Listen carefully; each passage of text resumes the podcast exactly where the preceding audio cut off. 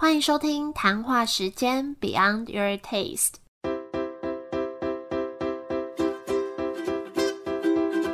我是佩佩，谈话时间是我和 Irene 创立的美食平台，我们将会在这里挖掘美味餐点以外的小巧思与故事。好的，那来到今年最后一个月，十二月，我们不专访店家，也不介绍美食，我们准备两集特别节目。那这一集邀请到我们在经营自媒体认识的朋友 AD 咖啡来客串当主持人，和我们交流一下经营这个呃跟餐饮相关的媒体的一些心路历程。那为什么要找 AD 咖啡呢？不知道大家。对他们有没有熟悉？我们去年就是第一次跟你们接触过，就是在第二十八集的时候，请你们分享五间咖啡店。大家知道这集是第几集了吗？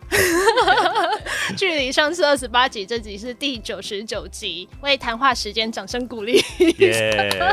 好配合哦，好啦，那我觉得就只要在录音的过程啊遇到特别善良亲切的人，就觉得特别珍惜这个缘分。那再就是我觉得他们非常非常的仔细，就是会问很深的内容，逼我们回答出很深奥的东西，所以也很期待借由等一下的对话，让我们脑力激荡一下。那就先请两位自我介绍，欢迎阿迪跟木木。Hello，大家好，我是 AD 可 费的阿迪。阿迪你好，你好官腔。真的吗？不愧是阿卡佩拉？肯定要的。哎，我今天是代班主持人，哎，就是身为一个代班主持人，第一个开口就是要一个吓死大家。真的，我真的好爱听广播节目，该转行，该转行，转行。好，那我在我身边的呢，这位是，我是木木。对，哦，我们今天非常的荣幸呢。你说二十八集，没有没有，我们的荣幸。你知道我们第一次，我们第一个 podcast 的主持就献给你们。哦，真的真的，我们这辈子没有主持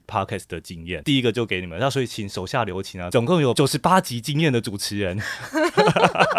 哎，你说我们我们讲太烂的时候，记得帮我们剪。二十八集到现在九十九集，中间经历了非常多漫长的时间。没错，我们刚才小聊一下，已经两年了，对不对？这个品牌。对。那其实我们跟那个谈话时间有一个，我觉得有几个非常呃重要的共通点。第一点就是我们都是自媒体，嗯，就我们算是做自己在经营一个频道，自己在经营一个品牌。然后第二点是我们。都算是斜杠，两位除了谈话时间以外，也有在做很多自己的事情。然后第三个是，你们怎么会想不开做美食的主题？就我们其实你知道，坐下来做到 AD 可费这边的时候，我就发现哦，美食是一个非常非常难做的主题，尤其是每个人都会吃。每个人也都可以分享他们所吃到的东西，所以我们现在先来聊一下，就是关于美食这件事情啊。因为以美食为主题，其实每个人都可以做，然后题材面向也非常的多。那你们为什么会选食物当做你们的主要题材呢？好，那我先分享好了，就为什么会选食物？我觉得这要追溯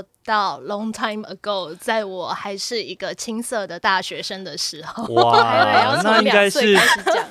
去年的事情吧。啊 呀，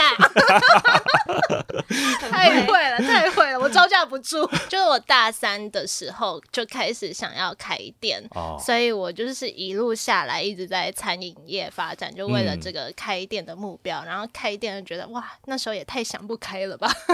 然后反正呢，我中间有一段时间是在帮小店家做品牌行销。嗯，那如果要帮他们写品牌故事之前，都会先问他们问题，比如说。你为什么要卖这个东西啊？为什么 logo 要这样设计啊？为什么店要这样装潢啊？然后我就发现我自己蛮享受听这些内容的。那其实就跟我现在在做的事情很像，就是我们就每一集几乎都会问这几个问题，然后从中去知道这家店的特色是什么。然后第二个就是觉得说，如果在开店之前借由这个机会来深入认识更多不同的店家，感觉也蛮好的。嗯，确实确实，因为其实做自媒体的方式很多，然后我觉得你们现在最主要的感觉啦，我自己的感觉是主力频道应该是放在 Podcast 上面对不对？为什么要选择 podcast？我觉得如果是我的话，因为我本身就是 podcast 的忠实爱好者。哦，在大学的时候就是啊，也不是大学时候没有吧？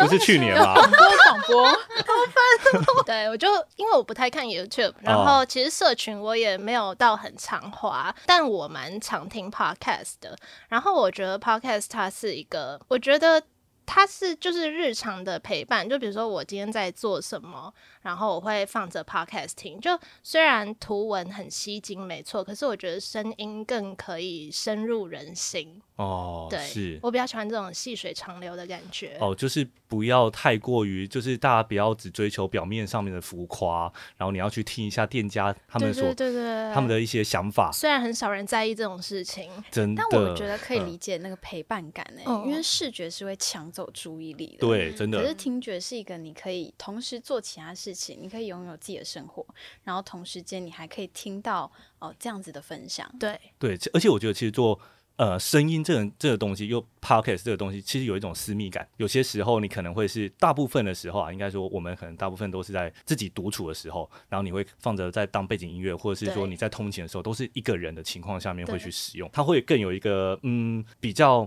更 close 的感觉。对，嗯，那 Irene 呢？我们现在回答第一个啊，为什么要选择那个饮食？嗯呃，我觉得这件事真的是就跟刚刚阿迪讲的一样，就是美食就是大家都会吃，然后大家都会拍，所以一开始也是我原本是读财经系嘛，然后是嗯我想要转职做行销，然后那时候以为行销就是做 IG，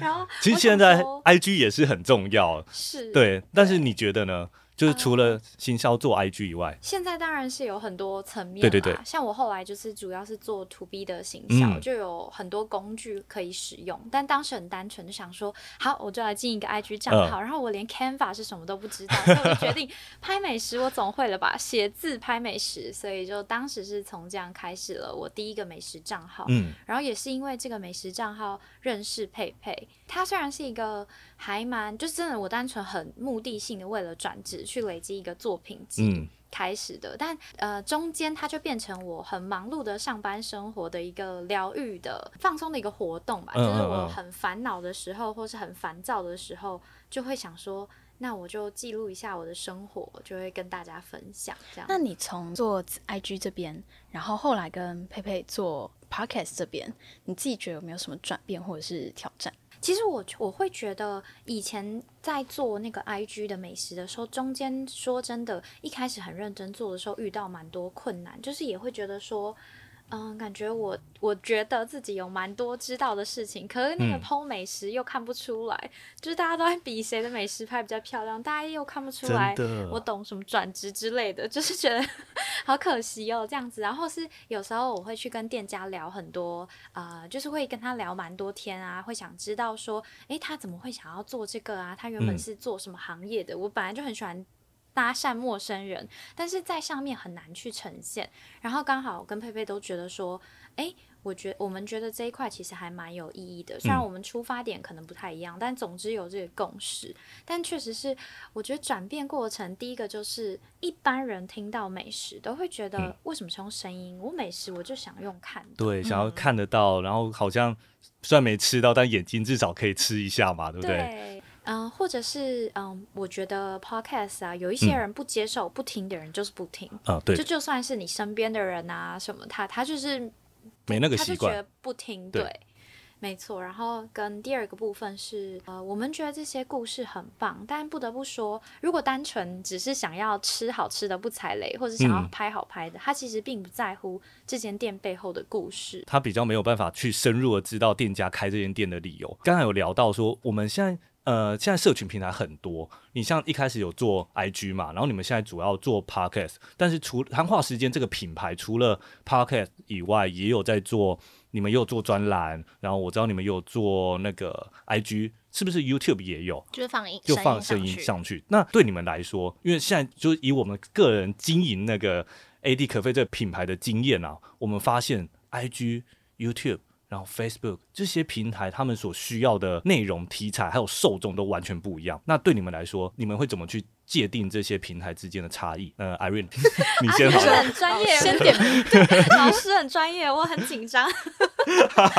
呃，其实我们目前很明确，就是 podcast 是最主要的一个跟听众啊沟通的渠道。那官方网站呢，是最一开始觉得说我们是新出来的品牌，蛮希望说在这么多众多的 podcast 当中，我们可以有一个不一样的地方，然后也可以让人更有信任感。因为毕竟就像刚刚说，一般店家都会觉得说，那影片嘞、照片嘞，那嗯至少。呃，我们有一个官官方网站这样子，对，所以最主要其实算是这两块。那呃，有一些店家也会蛮喜欢看到文字记录这样子。嗯嗯嗯。那呃，社群 Instagram 就是社群互动的主要渠道，会在上面分享一些互动啊，或者是分享一些活动，然后在上面去二创我们原本的一些录音的。截取啊，或者是把一些老板讲过很有趣的话，例如啊，之前访问到一间拉面店，然后老板就自称是什么北松山陶渊明，然后那时候听到就很傻眼，因为我觉得这个太有记忆点，就是怎么会拿一个，就一般都拿说什么我是呃金城武，对，谁会说这个 陶渊明哎，然后就会想要做那种呃铁粉通关考啊，跟粉丝有互动，因为然后大家。有时候听有一些人不是那么专心的听，所以他可能不会听到。可是当你特别把它截取出来放在社群上，大家就会觉得什么东西，感觉他很看哎，想去吃吃看，或是想听。哦，等于是说不同的渠道，你们当做是一个有机会触及到别人，然后吸引别人的那个点的一个机会。有了兴趣之后，再进来听你们比较深度的专访。诶，那这样子，你有没有一些像是呢，在专栏的部分，你们有一些经验，或是有没有一些举例，可以让大家知道说，例如说，你们可能原本一开始问了店家没什么兴趣，但你贴了专栏，或他们因为真的因为专栏这这件事情会对你们更有信心。因为在陌生邀请的时候，基本上是我在邀嘛，然后很多店家他真的就是从以前到现在，他就是做餐饮业，是说真的，不要说行销了，他连。可能这辈子都没听过 podcast，所以我我觉得这个沟通成本有点大。但那当你今天拿出官方网站，他点开他就会觉得，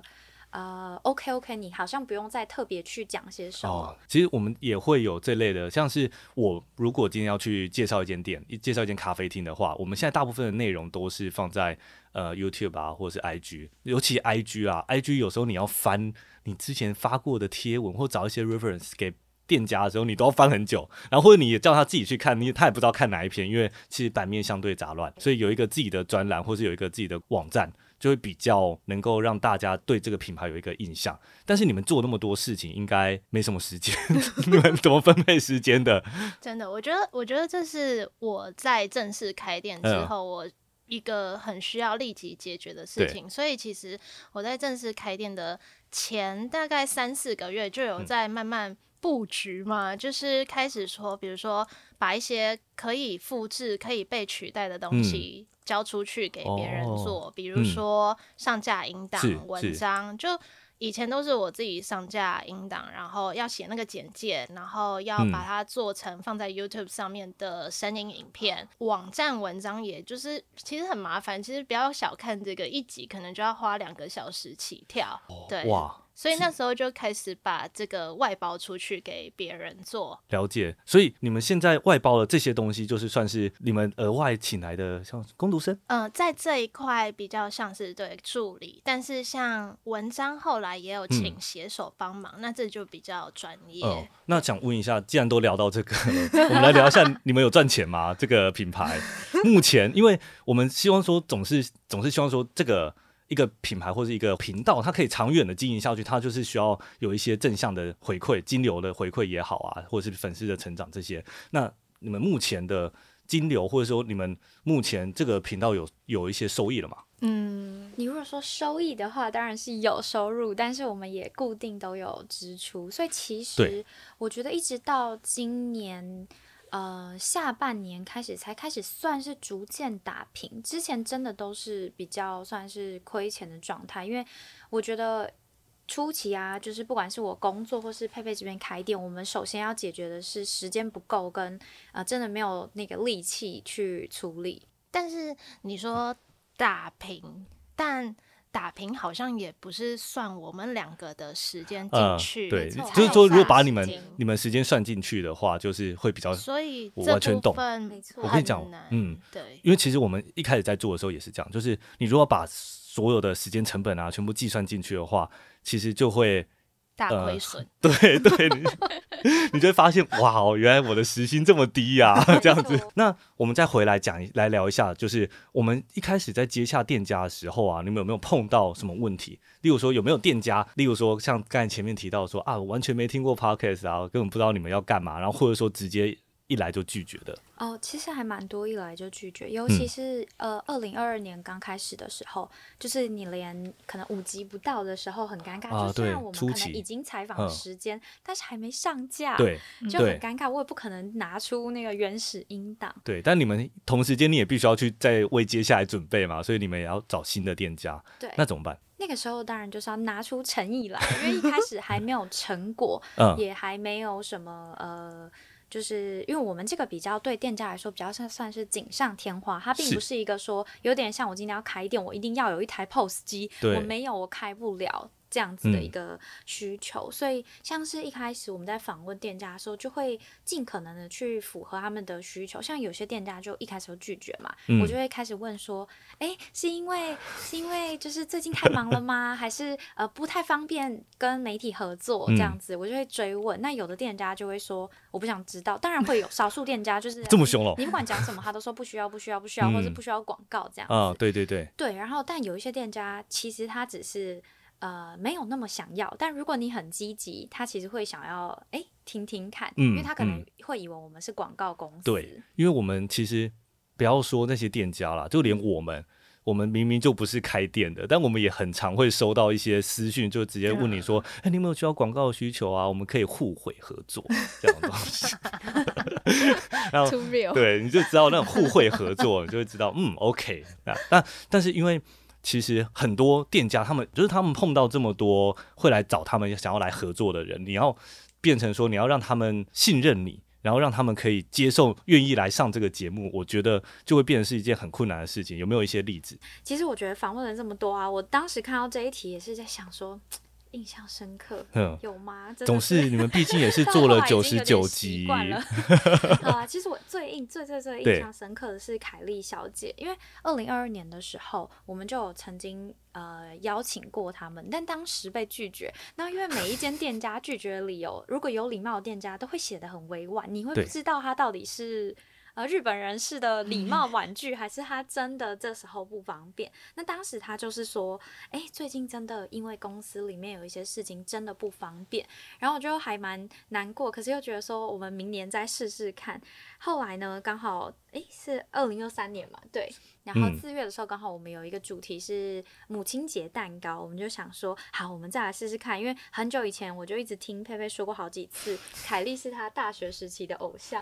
哇，就是因为她就是很年轻就创业，然后那时候就觉得啊，一个年轻小女生创业真的很不容易，就开始在 follow 她。没错，然后她刚好跟我分享完之后，我刚好二零二二年的时候接到凯莉小姐的夜配合作，然后那时候觉得他们家蛋糕也太好吃了吧，就印象很深刻，然后觉得凯莉小姐长得很美，然后我对长得好看的人都很有兴趣，然后 讲出来了，分享，对 对想访问，就就会觉得说，哎，如果能访问到他，见到他的话，就很开心这样子。然后后来今年上半年邀请，就他们马上回复，而且我很惊讶的是，因为餐饮店其实流动率蛮高，所以我嗯常常寄信给一些窗口的时候，啊。我都会再去找一次。官方的 email，因为我通常都会已经换人了，哦，结果嗯、经历了这么久，凯莉小姐的窗口还是同一位，同一个人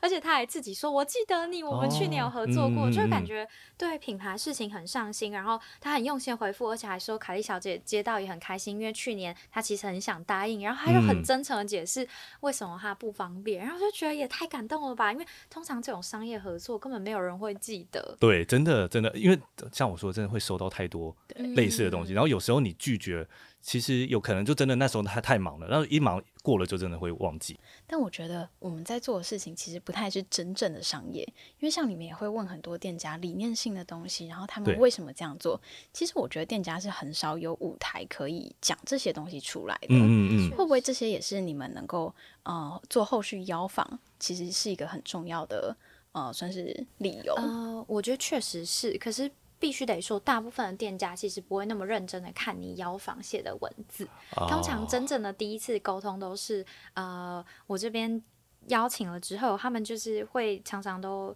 有看没有懂，或者是嗯他就知道反正你要专访他，然后我会先跟他约线上。通常这个时候你在跟他对谈的时候，就可以发觉大部分八成的店家都，因为他们都很忙，所以他可能扫一眼，他大概知道你要干嘛。但你真正跟他对谈，他才知道哦，原来你们的专访跟别人不一样，他才会懂那个价值。嗯嗯嗯，我完全可以理解，因为有时候你要说，尤其是 podcast 的内容，有时候他要花时间听，他不是像说有你，例如说我可能发一篇贴文，你只要看说哦，你会不会拍照，拍的好美哦，食物好好吃哦，好，我跟你合作，就不是那么快速单纯的一件事情。那除了面对店家这些碰到这些困难以外，你们有没有碰过酸民？毕竟也两年多了，总是有吧？就是一些好像没有很直接的，只有有一次好像有留言说我怎样，不太好像不太懂那个食那家店的那个食物。我知道那哎间在讲烧肉，然后那个老板讲什么什么化学的对对对啊化反应嘛哦那太难了吧反应吗？没那反应，哦，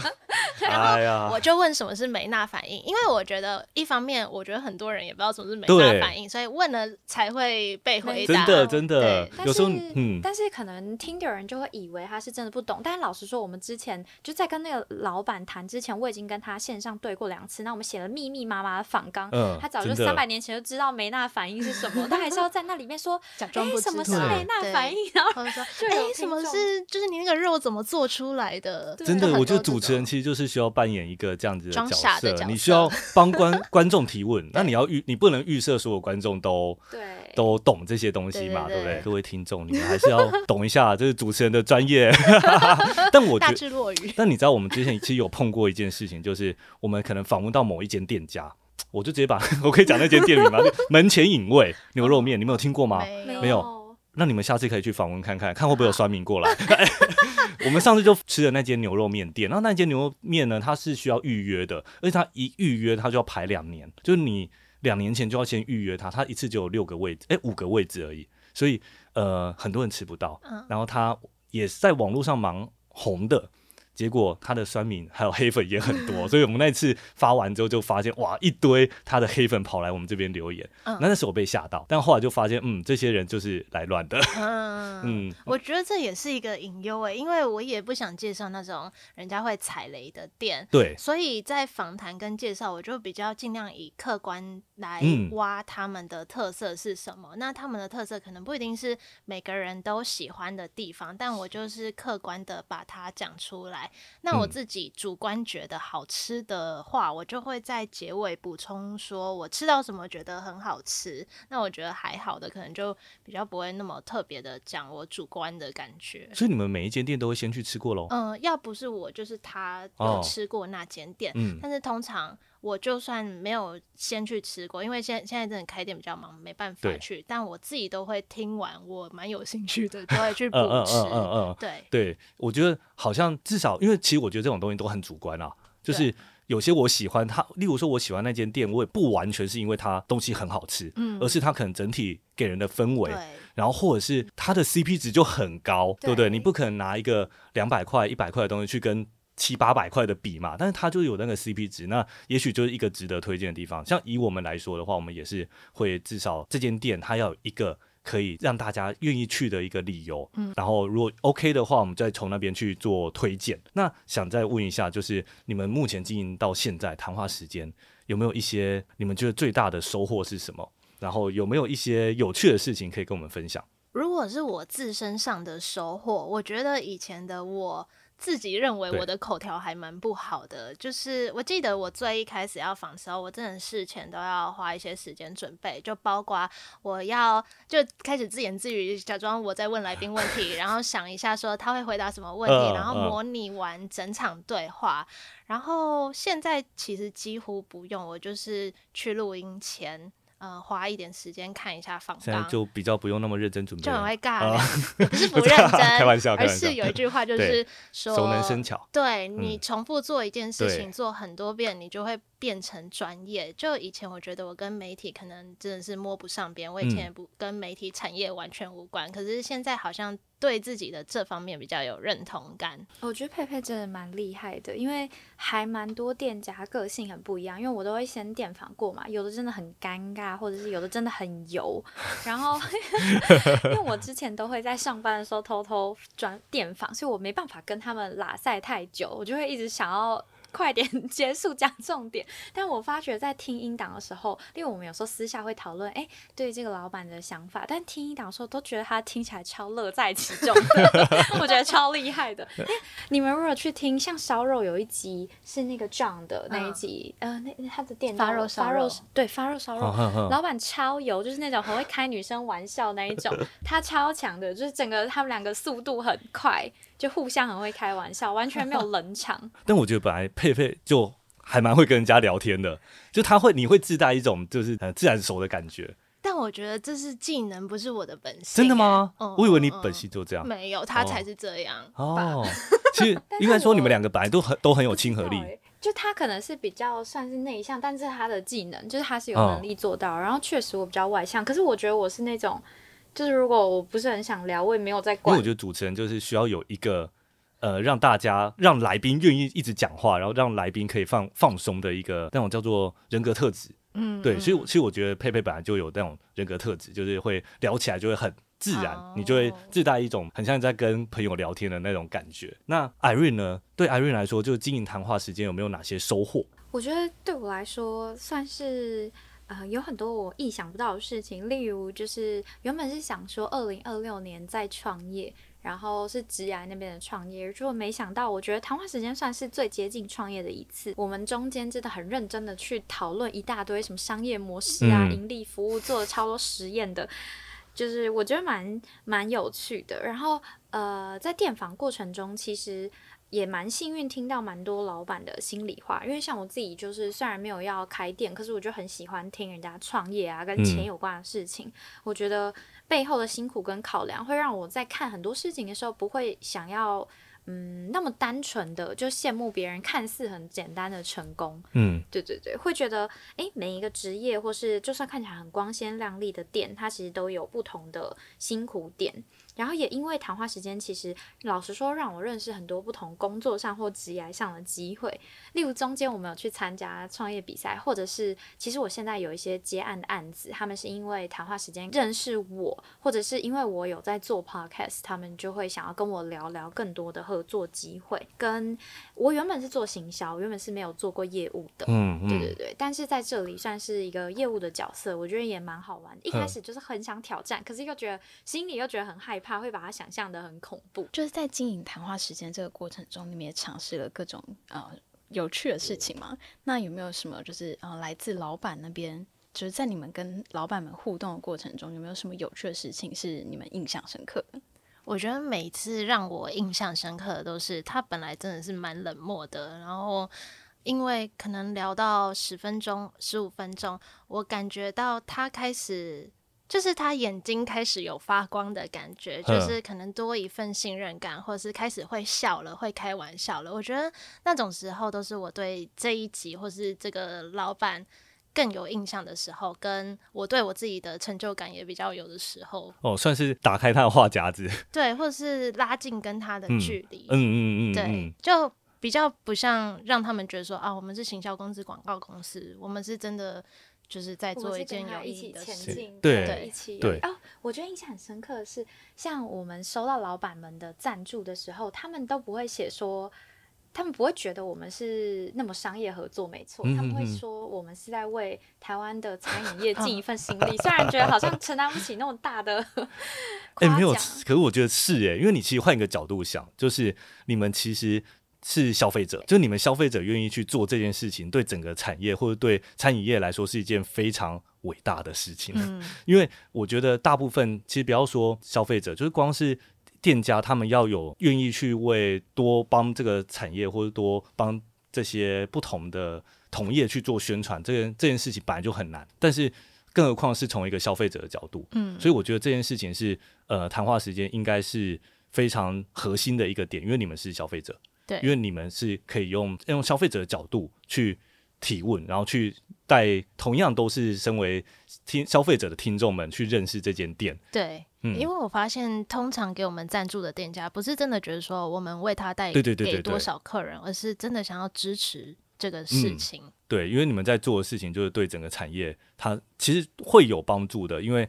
大家没有这个舞台，每个老板都可以在自己的自媒体上面发文，但是就像你 你们要找我们来访问，那个访问的那个感觉是跟你自己去告诉消费者那件事情是不太一样的。那接下来想问一下，就是经营自媒体这件，总是会碰到很多辛苦的地方，但是也会有一些成就感。那有没有一些话是想要对？假设接下来，呃，一些可能大学生从大学之后就很喜欢吃美食，然后憧憬未来想要成成立一个自媒体美食自媒体，你们有没有对这些人一些话想要对他们说？呃，如果是单纯有兴趣的话，我觉得就以自己喜欢、开心，然后分享自己真心呃想推荐的店啊为主就好。但如果是想要盈利或是想要追求粉丝的话，确实是觉得，因为我做了这么多不同主题的自媒体，美食真的没有很好做，要做嗯好策略准备。一种就是以量取胜，然后就是可能你一天要发很多文，分享频率要很高。或者是你要疯狂吃很多间，有办法整理成主题懒人包，比嗯较容易被看见。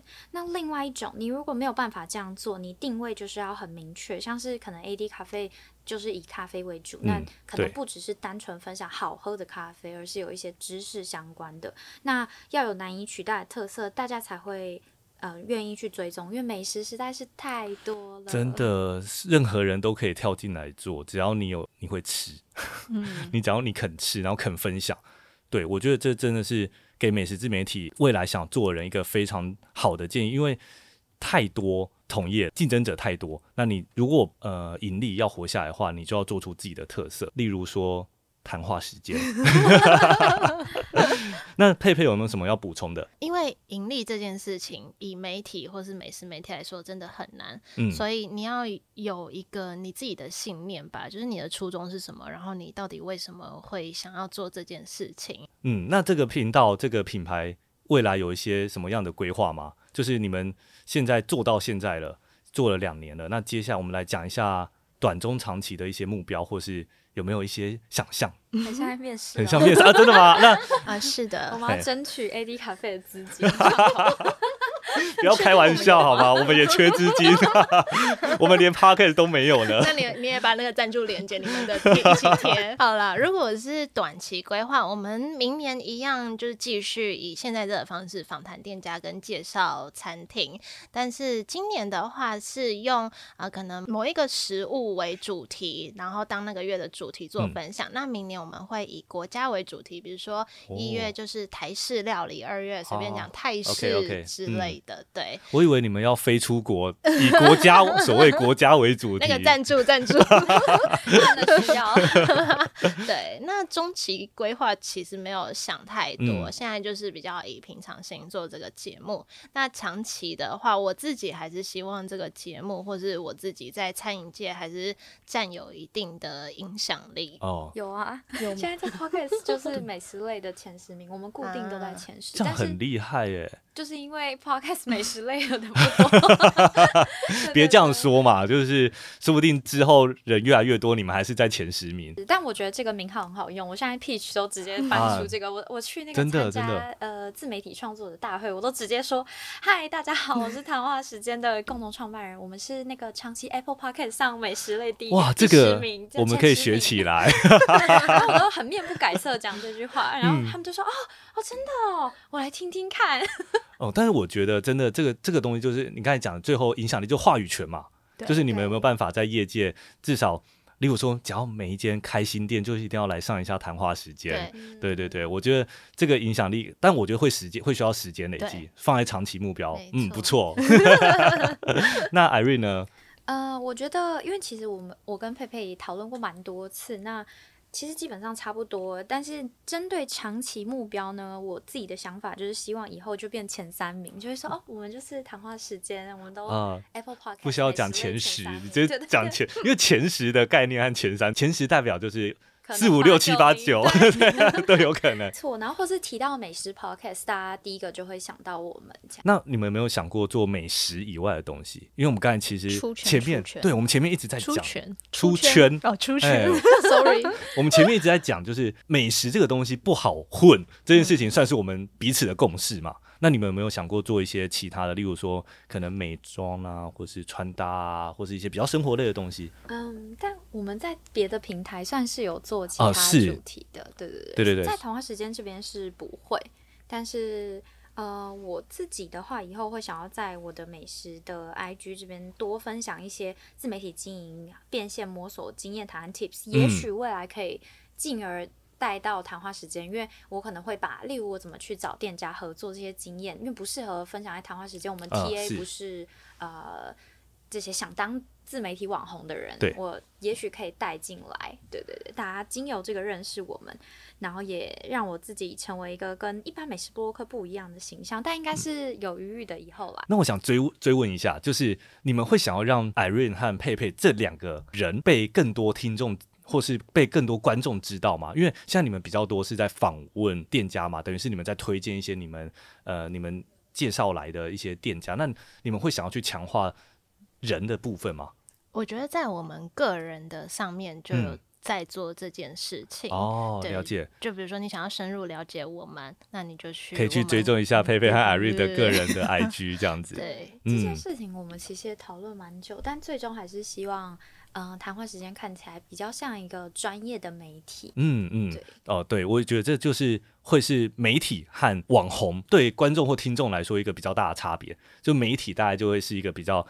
期待是一个比较中立客观，然后人设没有那么，嗯应该说人的角色没有那么重的一个形象。但是如果是网红的话，可能就着重在人身上。所以你们未来的定位都还会是以一个自媒媒体的这样子一个谈话时角色。间的定位。对，嗯，但还是嗯。像之前我都会跟佩佩说，会希望就因为我最喜欢听对。每每一集专访，最喜欢听的就是佩佩开头跟结尾，然后我就会 跟他说，啊。像之前我们讨论的时候就会说，哎，希望他可以讲多点多一些虽然可能嗯。不是跟自己有关，可至少这个节目调性其实就会跟他本人的一个风格非常有关系，会希望他可以多分享一些。对，撇开，因为中间就是得让来宾去讲话嘛，嗯那前后就会是主持人可以发挥，可以比较表达自己想法的机会。嗯嗯嗯嗯，我觉得这也是一个很棒的方式。哎，对。那我们毕竟今天是在那个谈话时间的那嗯个节目里面，那有没有一些话想要对你们的听众说？现在就是你们可以 多讲讲你们想法是这几年有没有一些心情，然后或是有没有一些你们觉得嗯、呃可以趁这个机会让你们的听众知道的你们的心里话？我觉得就对听众真的就是感谢耶，就是不嗯管是在什么阶段认识我们的，又尤其是最一开始就认识我们的，然后一路呃要 follow 或是一路这样子每个礼拜收听到现在，就真的觉得。要不是因为有这些人在听，我们可能很难坚持这么久。因为我觉得做到现在有一个责任感，你就会觉得说啊，好像有一些人每周在等你的节目上线，嗯你不能说啊，我这个礼拜不更新。嗯、反正有一个听众，他是我店里面的客人，他是先来过店里面，然后知道我有在做 podcast，然后他就会，他很腼腆，他每个礼拜都会来一次，然后来一次他就会。大概分享一下说啊，他听到哪里，呃，有去吃什么，然后觉得怎么样，然后我就觉得这些互动蛮有趣的，然后就真的觉得这些是继续的动力吧。嗯，完全懂。就是身为创作者嘛，看到听众或观众的一些回馈，尤其是跟因为你介绍的东西，因为你分享的东西，他们有所行动的时候，那嗯，就是那个成就感会很高。对，嗯那 Irene 呢？我必须得说，就是我我觉得，就是每次看到大家的支持啊，或是不管是留言还是什么，都会觉得蛮开心的。但不得不承认，责任感的部分我是还好，就是 应该说，我也会觉得周可以周更或是什么，但是我不会觉得是因为听众期待，所以我要周更。我可能比较多嗯想法会是。呃，为了演算法，嗯或者是、呃，为了有比较多的曝光啊等等的，对对对，但是我觉得对听众来说，对我来说，听众的支持，就不管是说小小留言呐、还是说，其实我们有时候会去问店家说，例如我们这个月要访问咖喱，你们有没有什么推荐的？嗯，然后有听众分享，我们去吃，还会有听众跑来说很开心你们选我们推荐的，然后呃，就是还会去嗯打卡我们分享的店。以前真的都没有，我们每一次都在讲，然后都没有人理我们。到今年就开始会真的会有人 take 我们，我就觉得真的是这种小小的感觉，是真的会让我们比较有动力去挖掘或分享更多好故事和好店家。嗯就觉得有人在乎。应该说，对我来说，责任感比较多，在于我们还是会很想很用心的去做这个内容。呃，有听众说我们的节目是一种疗愈的陪伴，但是我觉得对我们两个来说，可能也是。大家一起陪伴我们走过每一段故事，一起去感受每一间店，因为有些人可能跟我们的感受不一样，那大家去跟我们分享大家品尝的感觉或大家不一样的感受，就也很有趣。就是还蛮期待未来可以跟大家一起探索更多美式的美味的故事。嗯，所以谈话时间的听众们，大家听到这边呢，未来两位主持人所分享和介绍的这些店家，你们如果去了，请一定要跟他们说没错你们去了哪些店。啊，对，如果你赞助，我们会更爱你，我 非常的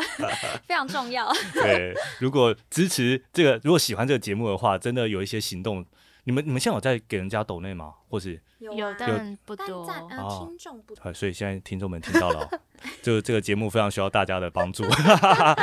就是我觉得，因为这个是一个正向回馈啦。对，未来谈话时间呢，一定还会有更多内容要来跟大家分享。那今天的访问呢，也非常感谢佩佩和 Irene 的邀请，非常谢谢阿迪跟木木非常专业的声音跟主持，非常的紧张，你知道吗？就是真的吗？真的开始超好哎、没有开始讲话，对啊，你接的超好哎、我一直在想面试，我一直在想说，我一直在想说，接下来要要问什么？要问什么？要问什么？我现要不要在我现在可以卸下那个主持人的身份当来宾了，对不对 可以可以，也结束了。？OK 啊，OK。好啦，今天非常谢谢阿迪跟木木来到谈话时间。好，那我们就下次迎接我们的一百集，拜拜拜拜。拜